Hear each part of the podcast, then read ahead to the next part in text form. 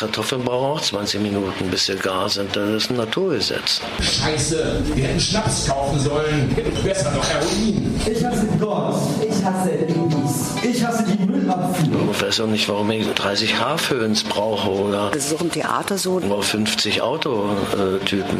Artists the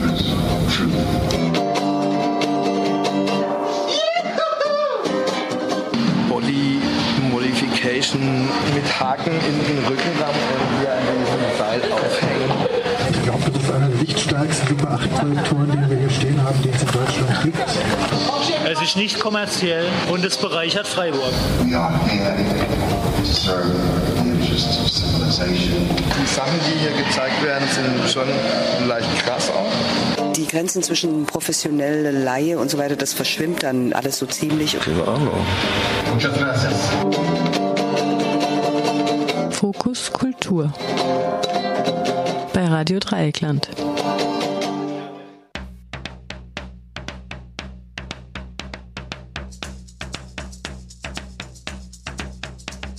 Sie saufen, sie rauchen, sie lieben und sie wetten auch auf Pferde.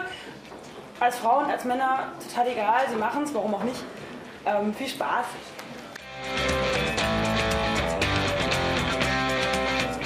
wann habe ich denn das erste Mal jetzt so für mich gefühlt Sexismus erlebt? Und da muss ich sagen, das war relativ früh, da war ich noch im Kindergarten.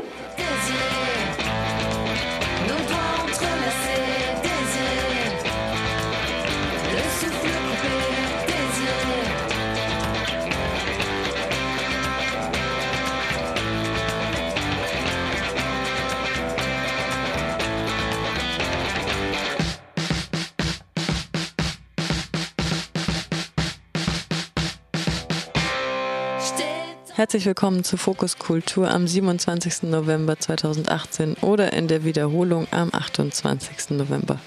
Im Studio ist heute die Maike. Wir hören heute einen Zusammenschnitt von den Poetry Slammerinnen Lilly Tiger und Marie Lemoore, außerdem die Vage Bande. Erstere feierte beim diesjährigen Locartista Festival ihr Debüt. Das Locartista Festival fand vom 28. bis 30. September im Slow Club und im Kulturaggregat statt und setzte sich zum Ziel, weibliche Künstlerinnen aus Freiburg zu featuren und zu vernetzen. Es gab Workshops, Konzerte, Theater und eine szenische Lesung mit der Wagenbande. Frauen lesen Männertexte. Auch die Wagebande hatte ihr Debüt in dieser Combo auf dem Festival.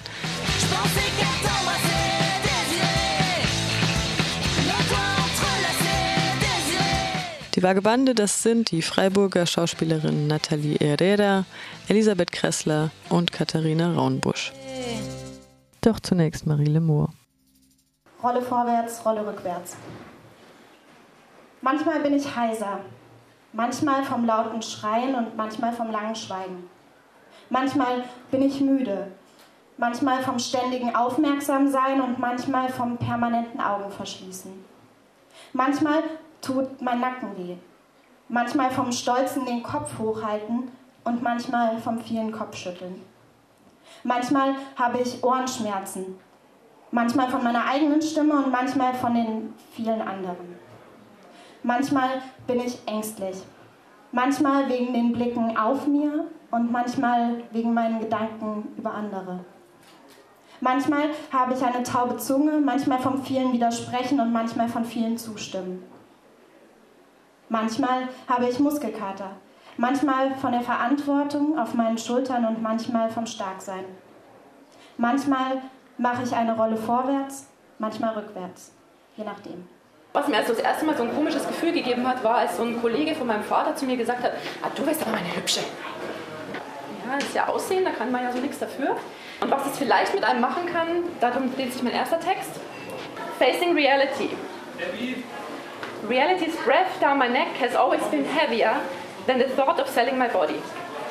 You can numb your consciousness to an extent where you're more comfortable in a room with a bull called lust than in any social setting where you're expected to represent niceness and calm, the timid shy girl they see. However, the red light district doesn't bear its name from little happy red lampions, and you know it. How come this red glow is so comforting? It's home and always has been. I've always known how to swing the red flag, my body, in front of the bull's eyes. Play lust like Russian chess players play their opponent. Think, distract, checkmate. And oh, how they fell, one after another, into my legs and wept. It was the only time I knew what I was doing. Sinn dieses Festivals ist ja auch irgendwie junge Künstlerinnen auf die Freiburger Bühnen zu holen und gerade auch im Poetry Slam ist es so, dass ich oft tatsächlich die Einzige bin und dann stehe ich sage und hey, what's up? Viele Jungs, wenig Mädels und ich kann nur jeden ermutigen, einfach auch mal das Ganze auszuprobieren. Es gibt ähm, viele wunderschöne Orte, wo man das machen kann und gerade auch Poetry Slam und ähm, kreatives Schreiben ist eine Möglichkeit, wo man das relativ geschützt machen kann, wo man nicht singen oder tanzen oder schauspielern oder sich verkleiden muss. Man muss nur Worte haben und wenn es scheiße ist, kann man immer noch sagen, es ist Kunst. Also das ist ganz geil eigentlich. Ich habe vor, der ist schon ein bisschen älter tatsächlich, einen Text geschrieben, wo es darum geht, dass wir in unserem Alltag relativ oft den Zugang zu, unseren, zu unserer eigenen Kreativität verlieren. Und ähm, ich finde es wunderschön, dass so viel Kleinkunst stattfindet. Und ähm, ich möchte jeden ermutigen, den Zugang zu seinem Künstlerherz zu finden. Und deswegen heißt mein Text auch Künstlerherz. An einem Wintertag im Frühling saß ich still und ganz allein. Ich dachte über das Leben nach, über das War und auch das Sein. Ich saß nur dort und fragte Fragen, während die Welt so zog vorbei und sah der Menschen trüber Blicke in einem Wolkenbruch im Mai. Es war, als würde es niemals was wie Unachtsamkeiten geben, als liefen alle geradeaus, nur des Laufens wegen. So folgsam traben diese Menschen stumm und stur den Weg entlang, so wie ein Zug, nur ohne Gleise, im gleichen Schritt, im gleichen Gang. Und wie ich dort so saß und sah, konnte ich nicht umhin, als für mich selber festzustellen, wie wenig besser ich doch bin. Wie sehr ich Träume leben will, wie wenig ich's doch tu. Sehe viele Türen offen stehen und schlag die meisten zu. Als kleines Mädchen wollte ich Trapezartistin werden. Heute habe ich Höhenangst und wird vor Panik sterben. Früher war ich vom Gedanken an meinen Hogwarts-Brief besessen. Heute lese ich Harry Potter nur, um nicht den Zauber zu vergessen. Ich wünsche mir manchmal immer noch die Black Pearl einfach zu kapern. Doch meistens trinke ich nur den Rum und habe danach einen Kater. Damals brauchte ich für mein Märchenschloss nicht mehr als etwas Sand. Das Einzige, was ich heute noch male, ist den Teufel an die Wand. Irgendwie verlernt man schnell, was es wirklich heißt zu staunen, was es heißt, ein Kind zu sein und vor lauter Glück zu taumeln. Und in mir drin kann manchmal schon dieser kleine Funken Angst, dass ich keine Geschichten mehr erleben werde, über die ich schreiben kann. Es gibt kaum noch Abenteuer und von Trab und Trott geprägt verlässt mich manchmal noch die Hoffnung, dass mein Künstlerherz noch schlägt dass meine Hände noch fühlen, dass meine Augen wieder sehen, dass meine Füße wieder laufen, statt sich nur im Kreis zu drehen, dass meine Flügel wieder wachsen, dass der Wind sich wieder trägt, dass mein Künstlerherz sich wieder Richtung Firmament bewegt. Denn dort oben war es einstmals und dort war es zu Hause. In einem Schloss aus tausend Worten schwebte es ein und schwebte es aus, schwebte über allen Dingen und über den Dächern jeder Stadt schwebte dort, wohin der Wind es trug und vergaß niemals seinen Takt, schwebte manchmal zu mir runter und erzählte mir recht viel von Geräuschen und Gerüchen, vom Geschmack und vom Gefühl, von den Menschen, die es oftmals auf seinen Reisen sah, von den Träumen, von den Ängsten, von fern und auch von nah brachte es mir die Geschichten. Und ich, ich schrieb sie auf, nahm ein leeres Blatt Papier und achtete darauf, jedes Wort genau zu wählen, auf jeden Satz und seinen Klang damit jeder, der die Bilder sah, sofort die Worte sich ersann. Worte vom Geruch von kaltem Regen, der auf warmem Asphalt fällt, vom Geräusch vom Lagerfeuer, was sein Knistern uns erzählt, vom Gefühl vom Erdbeerkuchen und vom Wolkenbruch im Mai, vom Rausch von Wein und Rausch vom Tanzen und wenn der Rausch geht, dann vorbei von den Menschen und der Liebe, von der Hoffnung und dem Glück, von den Menschen und den Narben, die die Liebe lässt zurück. Diese Bilder sind geblieben doch sie werden manchmal blass. Denn mein eben noch so freies Herz hängt reglos, trieblos, schlaff an einem Fahnenmast ganz oben und flattert leicht im Wind. Aufgehängt und bloßgestellt, einsam, pulslos, blind, wünscht mein Herz sich manchmal klein zu sein. Kindlich, rastlos, frei, wünscht sich wieder rein zu sein, so wie ein Wolkenbruch im Mai. Genug. Ich will euch nicht den Tag versauen, euch nicht traurig machen, denn glaubt mir, am liebsten habe auch ich Bauchweh vom vielen Lachen Ich will nur, dass wir alle mal einen Moment lang innehalten, unseren Blick ein Stück anheben und eine Sache schalten. Wir haben kein Märchenschloss aus Sand oder Besen, auf denen man fliegt. Ich will auch keine Piratin sein, weil mir das sowieso nicht liegt. Ich glaube einfach fest daran, in jedem von uns ist ein Künstlerherz, das durch Trab und Trott nicht totzukriegen ist. Lass uns einfach nur den Blick nicht verlieren für Magie und Zauberei denn davon liegt sicherlich auch sehr viel in einem Wolkenbruch im Mai. Dankeschön.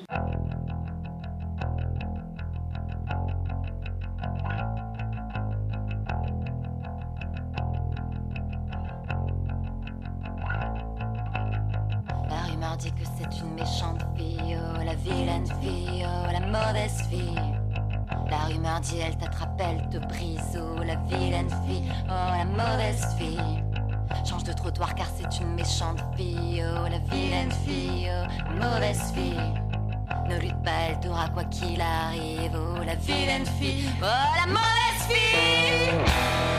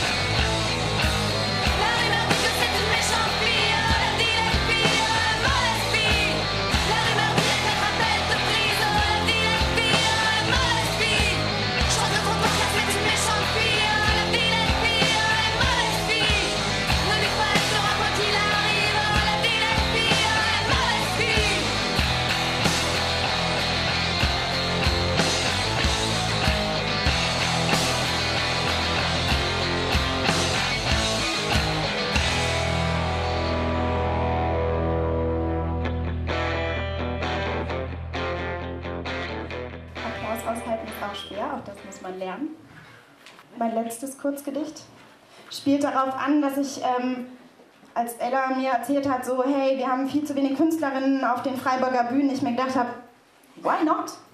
Und deswegen heißt mein Gedicht Why not? Warum sind wir nicht lauter?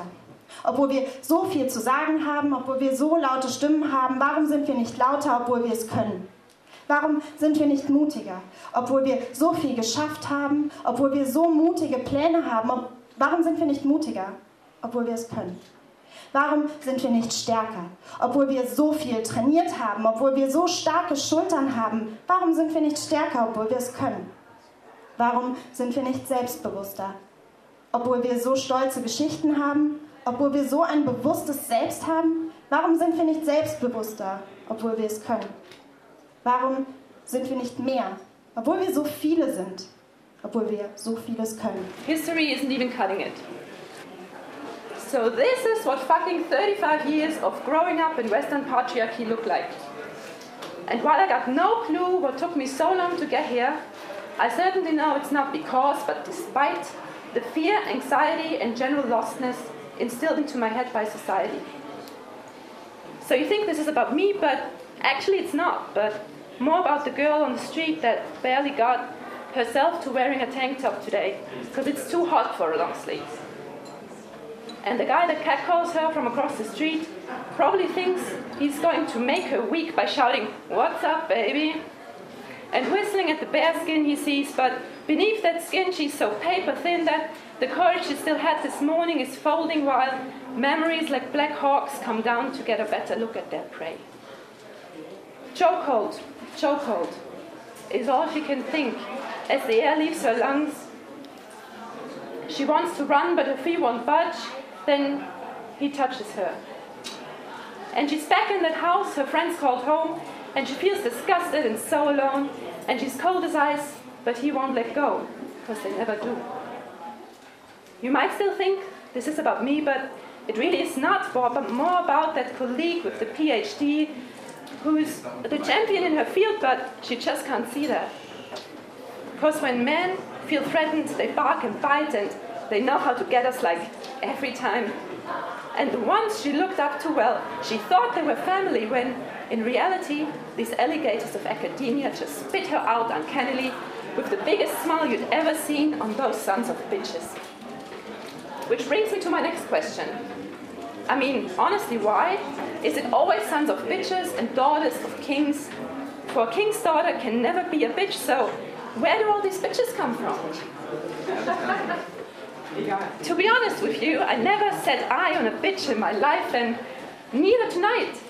All I see in this room is strength and pride and love and might and smiles, and oh, believe me, there are more balls in this room than in any frat house. Just imagine what we could achieve together if we stopped playing their games. So unite and rise and remember it was women who got these men on the moon and now it's our time to space travel. Machen Sie einen Mann aus mir. Ich habe große Rechte, über die Natur ungehalten zu sein. Ich bin so wild nach deinem Erdbeermund. Das Stadion ist groß genug. Die psychischen Folgen des Penisneides sind vielfältige und weittragende. Ich bin so wild nach deinem Erdbeermund. Wenn ich dein Gesicht nicht betrachten kann, so betrachte ich deine Füße. Schöne, deine Augen haben nicht Raum genug in deinem Gesicht. Ich bin so wild. Nach deinem Erdbeermund. Es ist die reine Gewalt. Du hast in dem Moment keine Ziele. Jedem Mann würde das an den Nerv gehen. Ich habe ganz schrecklichen Durchfall. Mein Vater ist schon immer Milan-Fan. Nach deinem Erdbeermund. Machen Sie einen Mann aus mir. Deine Augen haben nicht Ich Raum bin so wild deinem nach deinem Gesicht. Erdbeermund. Das Stadion ist groß genug. Ich war immer schon was Besonderes. Ich bin so wild. Ich habe große Rechte, über die Natur ungehalten zu sein. The guys treat me okay. Just like maybe I was a human person. At least they give me the benefit of the doubt. Ich war immer schon was Besonderes. Als ich an einem Sommermorgen geboren worden war, wischte ich mir das Fruchtwasser aus den Bartstoppeln und sagte dem Doktor, jetzt nabeln Sie mich ein bisschen flotter ab und dann nehmen Sie Ihre Gummigriffel weg und sagen mir, wo man hier was Vernünftiges zu trinken kriegen kann. Ich war sicher, dass mir mein Vater das vorstrecken würde. Ich war pleite. Der Doktor sah mich unwillig an und knallte mir mit der Hand auf den nackten Arsch. Ich hatte das Handicap, weder gehen noch stehen zu können, aber die Überraschung auf meiner Seite. Ich wuchtete ihm eine angeschrägte Rechte in die Magengrube. Er riss eine Nierenschale mit frischen Wattetupfern von einem Rolltisch und ging zu Boden. Die Schale schepperte funkelnd über die Kreissaalfliesen, die Wattetupfer sprangen nach allen Seiten und hockten dann da wie dumme kleine Albino-Tierchen. Eine Schwester schleppte mich weg. Sie machte ein Schildchen an mich dran, obwohl ich ihr erklärte, ich wisse sehr wohl, wer ich sei. Sie versuchen, einen systematisch fertig zu machen in diesen Kliniken. Man schnallte mir Windeln um und steckte mich in ein Gitterbett. Ich schiss ihnen was und langweilte mich. Ab und zu wurde ich meiner Mutter angereicht. Ich meine, Mutter, okay. Milch, okay, aber nichts Handfestes. Und alle behandeln sie einen wie den letzten Idioten. Ah. Ich wurde langsam irre, träumte von einem blutigen Steak und flirtete mit der Nachtschwester. Sie hieß Helene und hatte einen Hüftschwung, von dem einem die Seele anfing mitzuschwingen. Helene versorgte mich heimlich mit Zigaretten und billigem Wodka. Ich war fünf Tage alt, als ich sie nahm. Es war eine ruhige Nacht. Einmal platzte in der Entfernung ein Hubschrauber vorüber. Im schwachen Schein der Nachtbeleuchtung hatte ihr Haar unter der gestärkten Haube einen Achatschimmer. Ich nestete den Windelschutz von meinen Lenden und presste den zahnlosen Mund leidenschaftlich auf ihren Bauch. Ihr geflüstertes Seufzen klang mir wie eine Offenbarung. Inmitten der vielen winzigen Atemzüge der ahnungslosen Säuglingshorde, die rundum schlief. Ich bin so wild nach deinem Erdbeermund. Ich schrie mir schon die Lungen wund nach deinem weißen Leib, du Weib. Im Klee, da hat der Meier ein Bett gemacht. Da blüht ein schöner Zeitvertreib die ganze Nacht. Da will ich sein im tiefen Tal, dein Nachtgebet und auch dein Sterngemahl. Mir gefällt das total gut, die Gewalt vom Stadion. Die Gewalt vom Stadion ist mehr eine Droge, als es die politische je war. Die vom Stadion hat nämlich kein Ziel. Sie ist reiner Selbstzweck. Während in der Politik hattest du eins. Und wenn du den Arbeitgeberverband angegriffen hast, dann hatte es einen Zweck. Das war ein politisches Ziel. Du hast den Geruch von Tränengas gerochen und du wusstest, wo du warst und warum du was machst. Während die Gewalt im Stadion keine Ziele hat. Es ist die reine Gewalt. Du hast in dem Moment keine Ziele. Es gibt zwei entgegengesetzte Gruppen, die sich im Namen von nichts bekämpfen. Es ist ein Spiel. Und es bleibt immer ein Spiel. Auch wenn es risikoreich ist. Und du dir manchmal sagst, aber scheiße, was verdammt nochmal machst du da noch mit 30? Und es ist ja nicht so, dass du da hingehst, um dich zu prügeln. Aber wenn du da bist und dir gegenüber ist einer, der dir die Knochen bricht, wenn er die Chance dazu hat, dann gibt es keine Wahl. Du musst sie ihm als erster brechen. Und in einem solchen Moment bekommst du einen wahnsinnigen Adrenalinstoß. Du bist nie so lebendig gewesen wie in diesem Moment. Im tiefen Erdbeertal im schwarzen Haar, da schlief ich manches Sommerjahr bei dir und schlief doch nie zu viel. Jetzt habe ich ein rotes Tier im Blut, das macht mir wieder frohen Mut. Komm her, ich weiß ein schönes Spiel im dunklen Tal, im Muschelgrund. Ich bin so wild nach deinem Erdbeermund. Die graue Welt macht keine Freude mehr. Ich gab den schönsten Sommer her und dir hat's auch kein Glück gebracht. Hast nur den roten Mund noch aufgespart, für mich so tief im Haar verwahrt.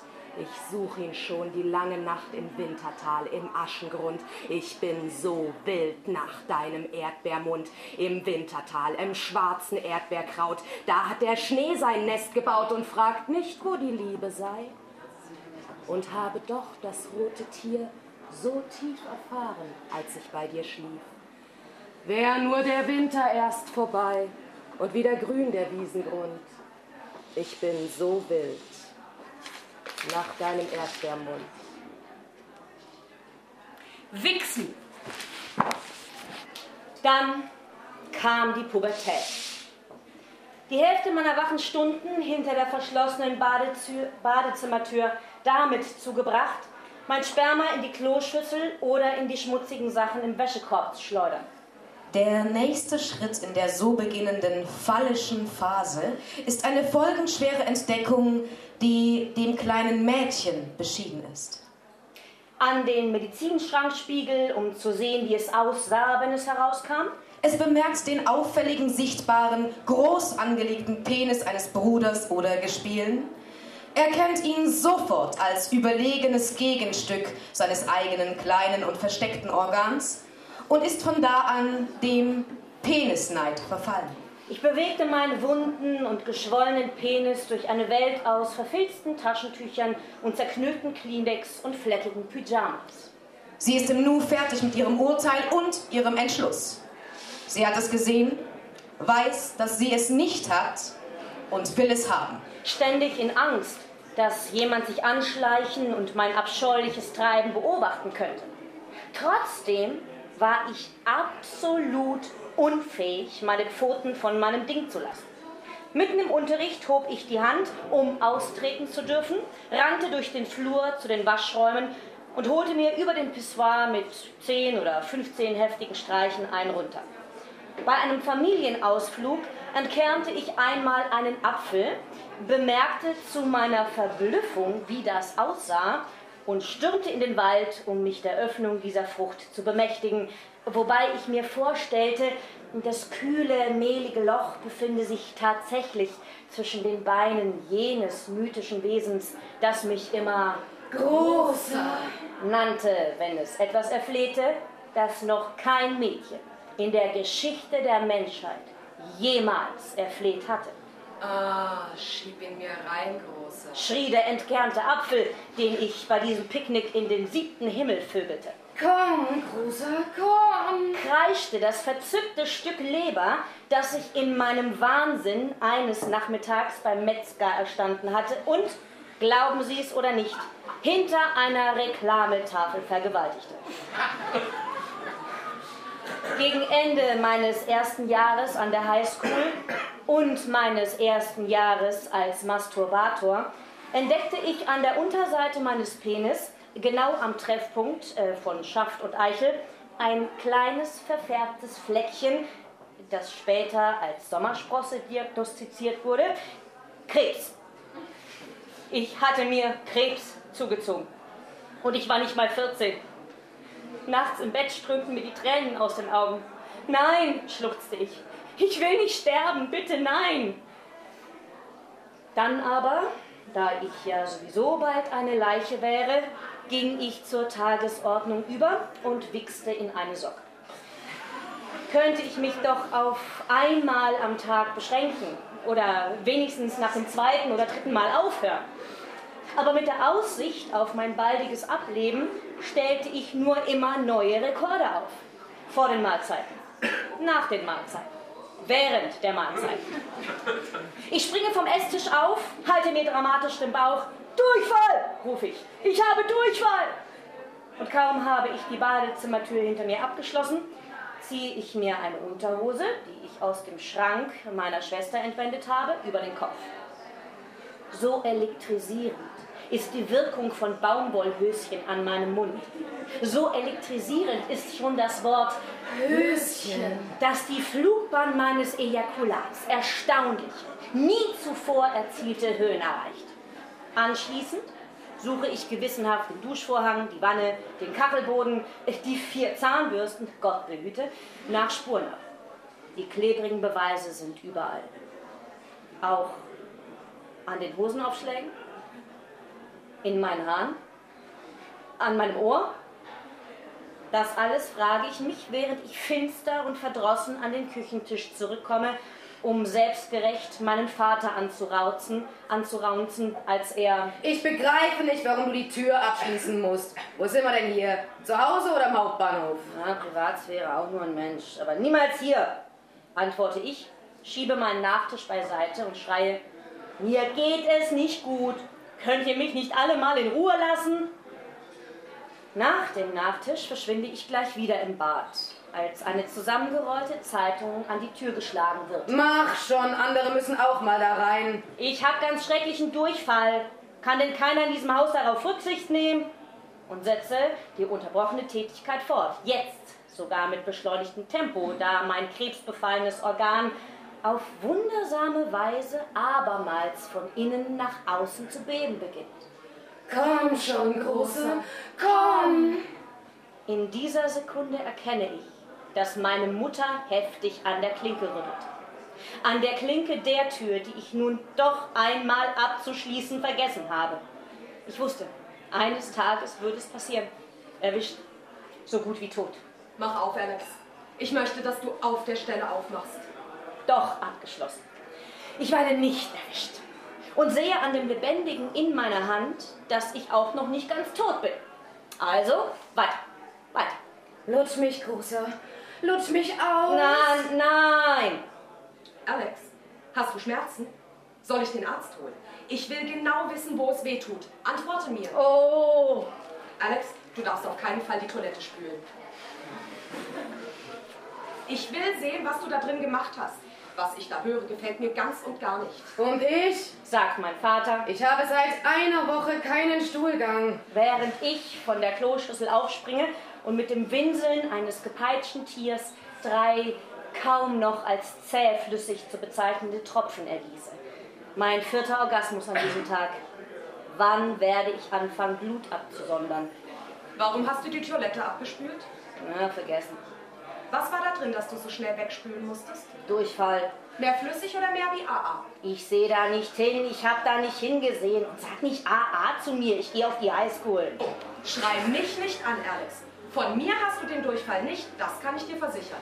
Wenn du nur essen würdest, was es bei uns zu Hause gibt, müsstest du nicht fünfmal am Tag aufs Klo rennen. Deine Schwester sagt mir, was du machst. Also bilde dir nicht ein, ich wüsste nicht Bescheid. Sie hat die Unterhosen vermisst. Man hat mich erwischt. Oh, lass mich sterben, bitte, bitte. Ja, was mache ich denn? Du gehst nach der Schule und isst Pommes frites mit Melvin Wiener. Hab ich recht? Lüg mich nicht an. Gehst du nach der Schule und stopfst dich mit Pommes frites und Ketchup voll? Ja oder nein? Jack, komm mal her, ich möchte, dass du das hörst. Ruft sie meinen Vater, der jetzt das Bad besetzt. Hör mal, ich versuche meinen Darm zu entleeren. Habe ich nicht auch so schon genug Schwierigkeiten, ohne dass Leute mich anschreien müssen, wenn ich versuche, meinen Darm zu entleeren? Weißt du, was dein Sohn nach der Schule macht? Alex, erklär es mir, damit es mir kein Rätsel bleibt. Oder vielleicht bin ich ja auch zu dumm. Erklär mir einfach, was du damit beweisen willst, dass du solchen Plunder in dich hineinstopfst. Ich erzähl's auch nicht deinem Vater weiter, aber ich muss die Wahrheit hören. Pause. Sind es nur Pommes frites, Junge? Sag es mir bitte. Was nimmst du sonst noch für Müll in den Mund, damit wir endlich diesem Durchfall auf den Grund kommen? Ich möchte eine ehrliche Antwort von dir, Alex. Isst du Hamburger?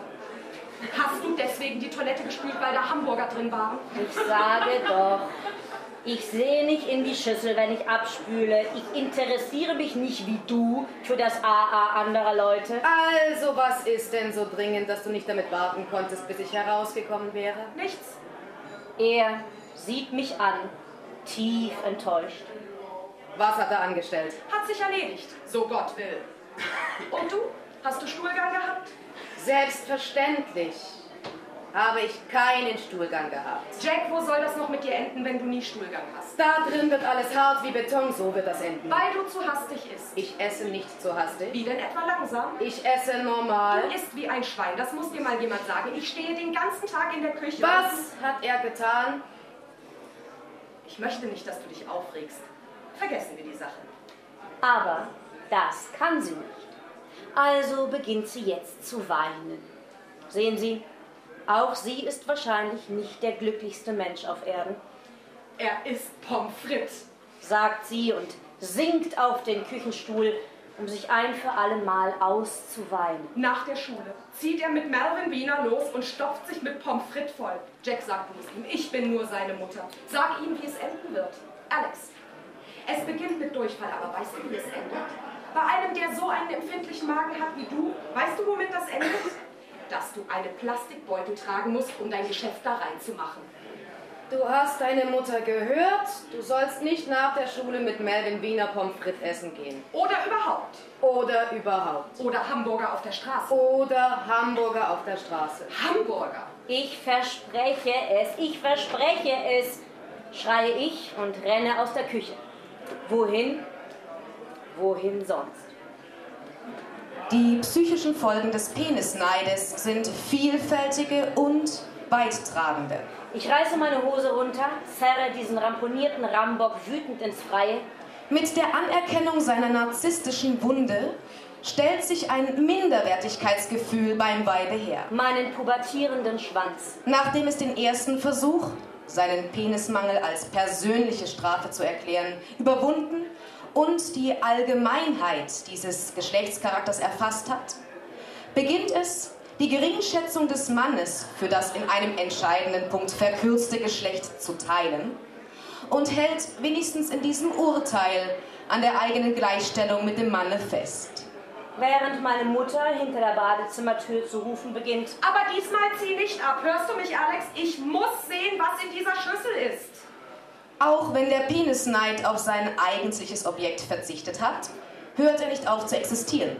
Er lebt in der Charaktereigenschaft der Eifersucht mit einer leichten Verschiebung fort. Verstehen Sie, womit ich es zu tun hatte? Hm?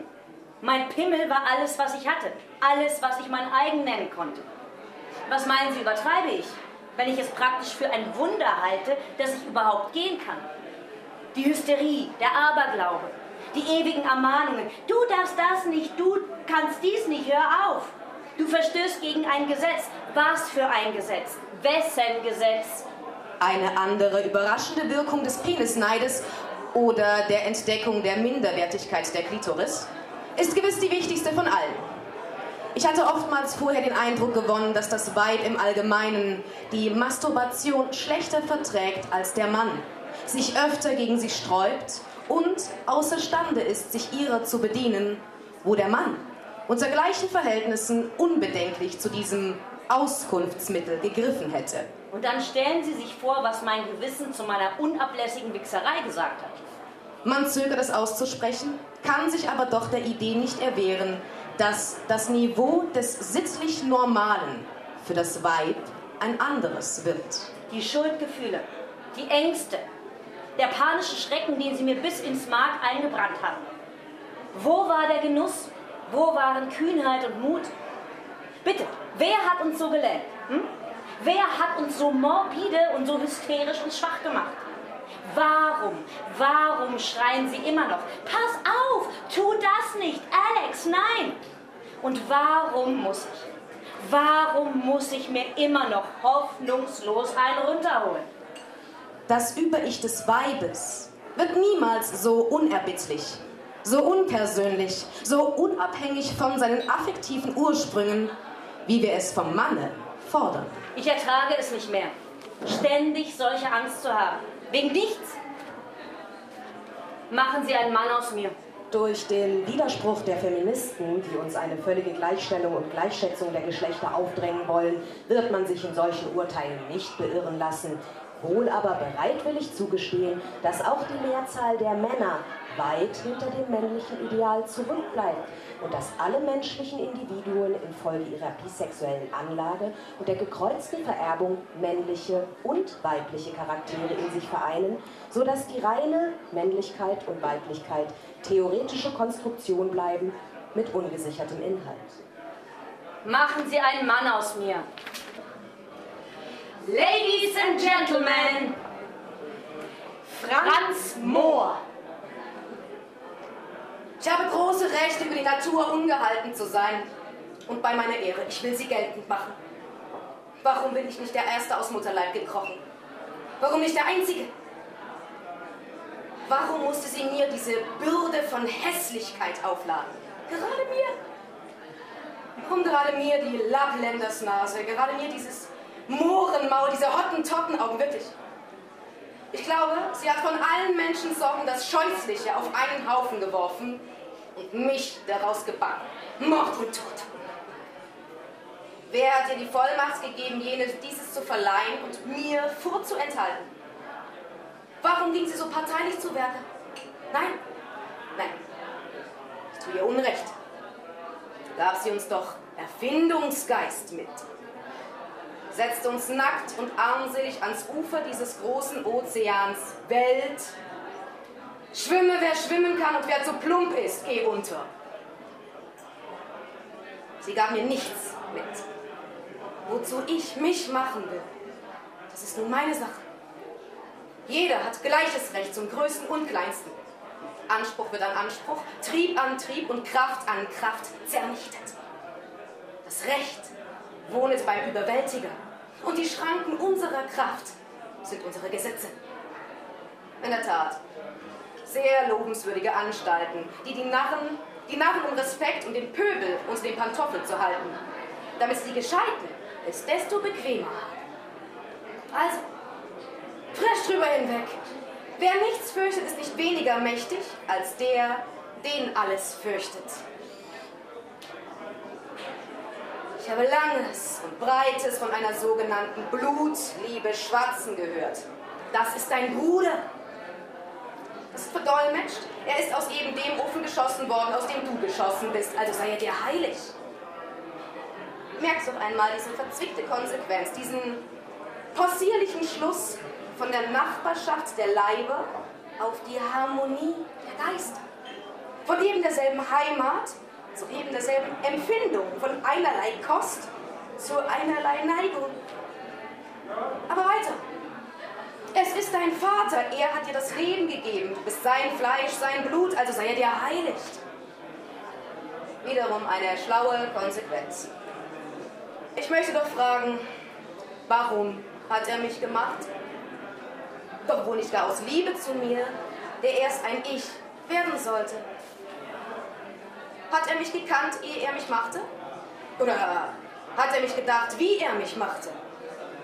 Oder hat er mich gewünscht, da er mich machte? Wusste er, was ich werden würde? Das wollte ich ihm nicht raten, sonst möchte ich ihn dafür strafen, dass er mich doch gemacht hat.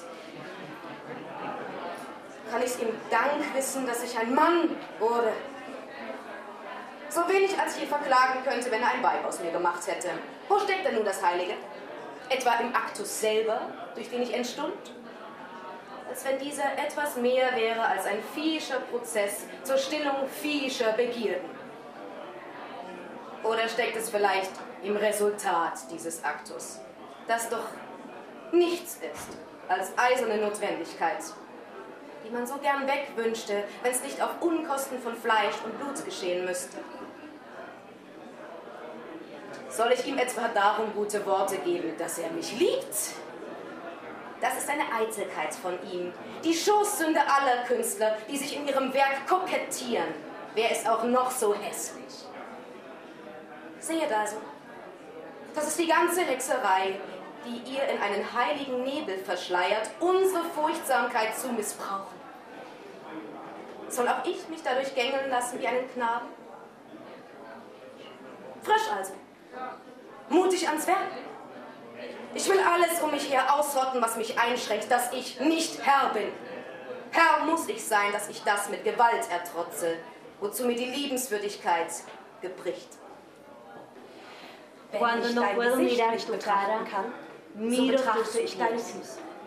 Deine Füße aus Knochen, deine kleinen, festen Füße. Ich weiß, dass sie dich tragen und dass dein liebliches Gesicht auf ihnen sich erhebt. Deine Taille, deine Brüste, der zweifache Purpur deiner Brust, der Taubenschlag deiner Augen, die eben noch flogen, dein breiter Fruchtmund, deine rote Mähne, mein kleiner Turm. Aber ich liebe deine Füße nur deshalb, deshalb allein, weil sie über die Erde gewandert sind, über das Wasser, den Wind, asta, chiama contrario.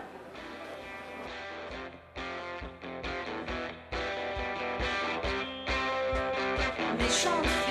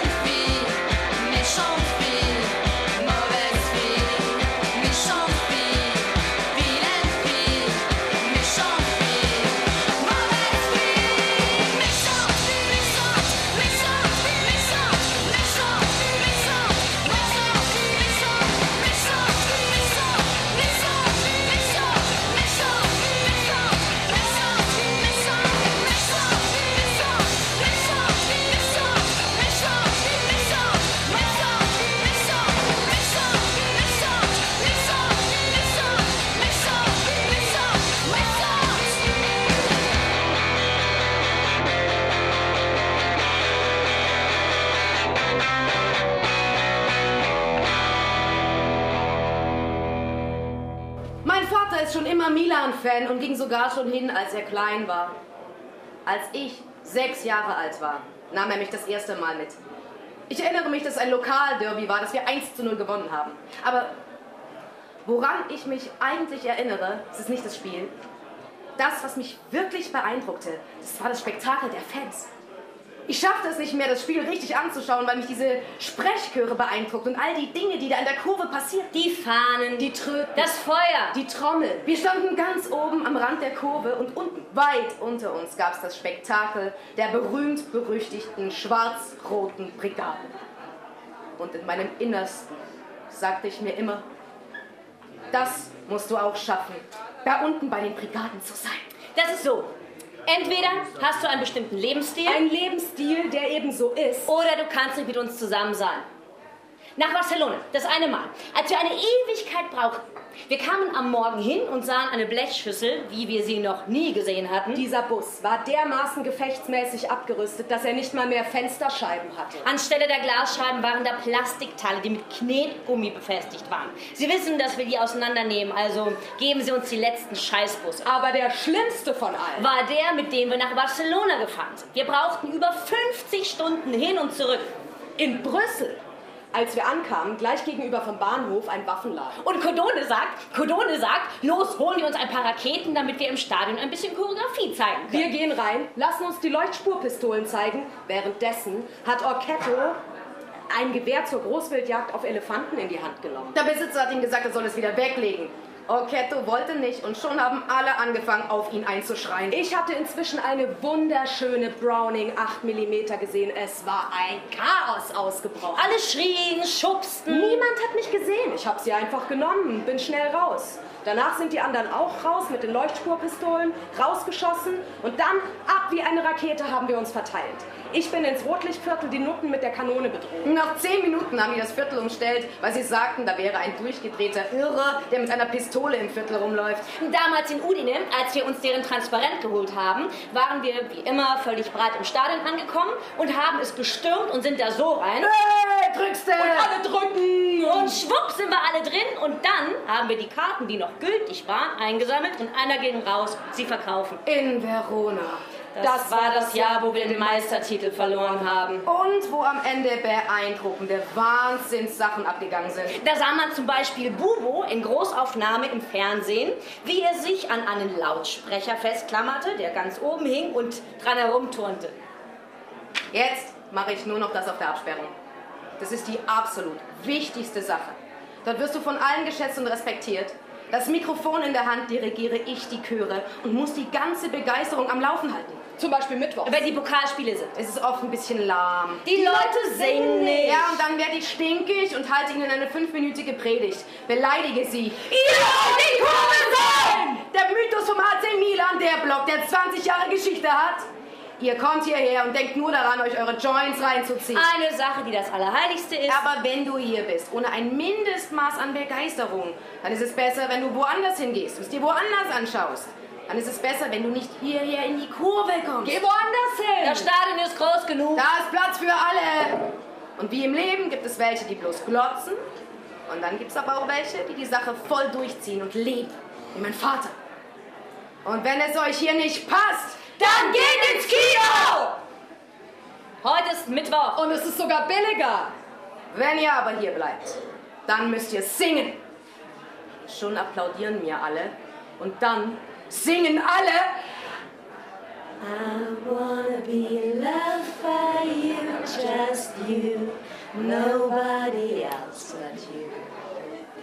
I wanna be loved by you, alone. Zeit 28. April 1955. Szene Die Kapelle des Universal Funeral Home, Ecke Lexington Avenue, 52nd Street, New York City. Eine interessante Versammlung füllt die Bankreihen. Prominente, zum größten Teil aus der internationalen Arena des Theaters, des Films, der Literatur. Alle sind gekommen, um Constance Collier, der englischstämmigen Schauspielerin, die am Tag zuvor im Alter von 75 Jahren gestorben ist, die letzte Ehre zu erweisen. Während ihrer letzten Lebensjahrzehnte lebte sie in New York, wo sie als unerreicht großartige Schauspiellehrerin arbeitete. Sie nahm nur Profis als Schüler. Und für gewöhnlich nur Profis, die bereits Stars waren. Catherine Hepburn war ihre ständige Schülerin. Eine andere Hepburn, Audrey, war ebenfalls ein Collier-Schützling, genauso wie Vivian Lee und einige Monate vor ihrem Tod eine Anfängerin, die Miss Collier als mein spezielles Problem bezeichnete. Marilyn Monroe. Everybody says I can't act. They said the same thing about Elizabeth Taylor, and they were wrong. Nun aber war Miss Collier gestorben und ich stand im Vestibül der Universal Chapel herum und wartete auf Marilyn. Wir hatten am Abend zuvor telefoniert und verabredet, an der Trauerfeier gemeinsam teilzunehmen. Inzwischen hatte sie sich um eine halbe Stunde verspätet. Sie verspätete sich immer. Aber ich hatte gedacht, dieses eine Mal wenigstens. Mein Gott, wirklich. Und dann war sie urplötzlich da. Und ich erkannte sie erst, als sie sagte, Oh, baby, I'm so sorry. But see, I got all made up. And then I decided maybe I shouldn't wear eyelashes or lipstick or anything. And then I had to wash all that off. And I couldn't imagine what to wear. Ich hatte sie schon öfter ohne Make-up gesehen. Heute aber bot sie ein ganz neues visuelles Erlebnis. Das lag an dem alles verhüllenden Kopftuch. Wenn man ihre Haare nicht sah, wirkte sie so ohne jede Schminke wie eine Zwölfjährige. Ein pubertierendes Jüngferchen, das soeben in ein Waisenhaus eingeliefert worden ist. It's my hair. I need color. And I didn't have time to get any. It was all so unexpected. Sie lüftete das Kopftuch und zeigte mir rechts und links vom Scheitel einen dunklen Rand. Ich armer Tor und ich dachte die ganze Zeit, du seist eine echte Blondine. I am. But nobody can be that natural. And incidentally, fuck you. Es schneite und ich las Bukowski, den hässlichen, widerwärtigen. Vicky war ganz in Ordnung. Aber wir hatten unsere Schwierigkeiten. Wir hingen an der Weinflasche. Port. Dieses Weib betrank sich und kam ins Reden. Und dann warf sie mir die schauderhaftesten und verlogensten Sachen an den Kopf, die man sich vorstellen kann. Und diese Stimme, verschlammt und heißer und lispelnd und irre. Jedem Mann würde das an den Nerv gehen. Mir jedenfalls ging es. Einmal schrie sie mir dieses irre Zeug von dem Klappbett entgegen, das in unserer Wohnung steht. Ich flehte sie an, sie sollte damit aufhören. Sie hörte nicht auf. Schließlich ging ich einfach hin, hob das Klappbett hoch, mit ihr drin und klappte das Ganze in die Wand. Ich setzte mich auf einen Ölradiator und las Bukowski und witterte, was noch kommen konnte. Sometimes I want to know what's going to happen. And then I think maybe it's better not to. Welkes Fleisch, Wunden, Brutalität, die wie glutheiße Luft aus allen Ritzen kriecht.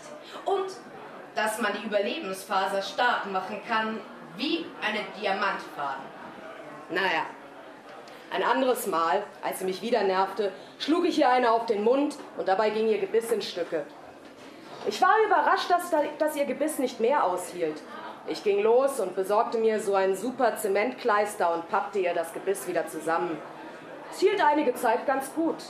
Und dann, eines Abends, als sie da saß und ihren Wein trank, hatte sie urplötzlich lauter einzelne Zähne im Mund. Dieser Wein war derart stark, dass er den Kleister aufgelöst hatte. Es war zum Kotzen. Neulich abends sitzen wir da und trinken Wein und der alte Streit geht wieder los. Diesmal beschloss ich mich rat zu machen. Scheiße nochmal, ich hau ab aus diesem Loch, brüllte ich Vicky an. Ich kann deine verfluchte alte Leier nicht mehr hören. Sie war mit einem Satz an der Tür. Nur über meine Leiche. Anders kommst du mir hier nicht raus. Na schön, wenn's sein muss. Ich donnerte ihr eine vor den Latz und sie ging vor der Tür zu Boden. Ich musste sie wegziehen, um raus zu können. Aber auf der Straße überlegte ich mir es wieder anders. Ich ging in den Spirituosenladen. Ich kaufte vier neue Flaschen Wein, ging zurück und fuhr mit dem Fahrstuhl wieder rauf. Als ich in die Wohnung reinkam, saß Vicky auf dem Stuhl und heulte. Ich bin zu dir zurückgekommen, Darling. Bist ein Glückspilz, sagte ich. Bisschen Bukowski lesen und du darfst dich drei Stunden lang wie Tarzan fühlen. Auch wenn du aussiehst wie eine Fernsehantenne. Wie viele Frauen verdanken eine wild funkelnde Liebesnacht einem durch Bukowski-Lektüre aphrodisaisch vorbehandelten Liebhaber. Und alsbald trat ein prachtvoller, sieben Fuß, zehn Zoll hoher Mann herein, der stark wie Herkules und schön wie Amor aussah. Er ist entzückend, sagte unsere Lebedame, indem sie ihn betrachtete. Es handelt sich jetzt bloß darum, ob er auch so viel kann, wie seine Figur verspricht. Schon seit langem habe ich nicht solche Lust zum Ficken gehabt wie heute. Sieh meine Augen an, de Roche, wie feurig sie sind. Ah, Himmel, fuhr die Hure fort, indem sie den jungen Mann feurig küsste. Ich kann mich nicht mehr halten. Das hättest du mir früher sagen müssen, sagte die Deroche. Dann hätte ich dir drei oder vier solche Leute verschafft. Versuchen wir es den da. Und die Schamlose legte einen Arm um den jungen Mann, den sie in ihrem Leben noch nie gesehen hatte, mit dem anderen, knöpfte ihm, sie ihm seine Hose auf, ohne sich irgendwie zu schämen. Madame, sagte Justine purpurrot, gestatten Sie, dass ich hinausgehe? Nein, bei Gott, nein, sagte die Delmonts. Nein, de Roche sagen Sie ihr, dass sie bleiben soll. Ich möchte ihr gleich praktischen Unterricht erteilen, nachdem ich ihr theoretischen schon gegeben habe. Ich möchte, dass sie Zeuge meiner Vergnügen sei. Und auch du, der Roche, bist mir sogar notwendig. Denn du weißt, meine Gute, dass die Einführung des männlichen Gliedes mir nur dann angenehm ist, wenn sie durch deine Hände geschieht. Du kitzelst mich außerdem so gut, wenn ich ficke, und trägst so viel Sorge für mein Popo und meine Scheide. Vorwärts, vorwärts, Deroche, beginnen wir. Justine, setzen Sie sich vor uns hin und wenden Sie keinen Augenblick den Blick ab. Oh, welche Folter, Madame, rief die Arme weinend aus. Lassen Sie mich hinausgehen, ich, ich beschwöre Sie. Und glauben Sie, dass der Anblick der Gräuel, die Sie begehen werden, in mir immer nur Abscheu hervorrufen wird. Aber die schon ganz aufgelöste Delmence widersetzte sich heftig, dass Justine hinausgehe und bald begann das Schauspiel. Alle Einzelheiten der weitestgehenden Ausschweifung wurden vor den Augen unseres verschämten Kindes ausgebreitet. Anstelle der Deroche wurde es gezwungen, das ungeheure Glied des jungen Mannes zu ergreifen und es in die Scheide der Delmons einzuführen. So brachte sie der kräftige Athlet fünfmal hintereinander zum Entladen, während die Delmonts ungeheures Vergnügen an dem Abscheu Justins fand. The guys treat me okay. Just like maybe I was a human person. At least they give me the benefit of the doubt. Schön. Wie im kühlen Gestein das Wasser des Quells üppiger Blitz aus Gischt entspringt, so ist das Lächeln in deinem Gesicht, Schöne. Schöne, mit feinen Händen und schlanken Füßen, wie ein Silberpferdchen, leichten Ganges, Blüte der Welt. So sehe ich dich, du Schöne. Schöne. Mit einem kupfernen Wuschelnest auf deinem Kopf, einem Nest von der Farbe dunklen Honigs, worin mein Herz lodert und ruht, du Schöne. Schöne. Deine Augen haben nicht Raum genug in deinem Gesicht. Nicht Raum genug auf der Erde. Länder gibt es, Flüsse gibt es in deinen Augen. Mein Vaterland ist in deinen Augen. Ich durchwandere sie. Sie spenden Licht der Welt, die ich durchwandere, du Schöne. Schön. Deine Brüste sind wie zwei Brote, aus Kornerde und Goldmohn gemacht, du Schöne. Schöne. Deine Taille. Sie wurde geformt von meinem Arm wie von einem Fluss, der tausend Jahre lang deinen lieblichen Leib umströmte. Du Schöne. Schöne. Nichts lässt sich vergleichen mit deinen Hüften. Vielleicht hat die Erde irgendwo an geheimem Ort die Wölbung und den Duft deines Körpers. Irgendwo vielleicht, du Schöne.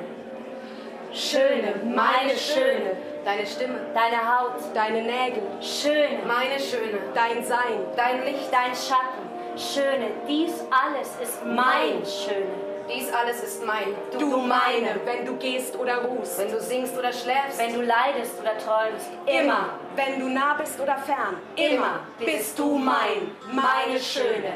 Immer. Das war's auch schon wieder von Fokus Kultur am 27. November 2018 oder in der Wiederholung am 28. November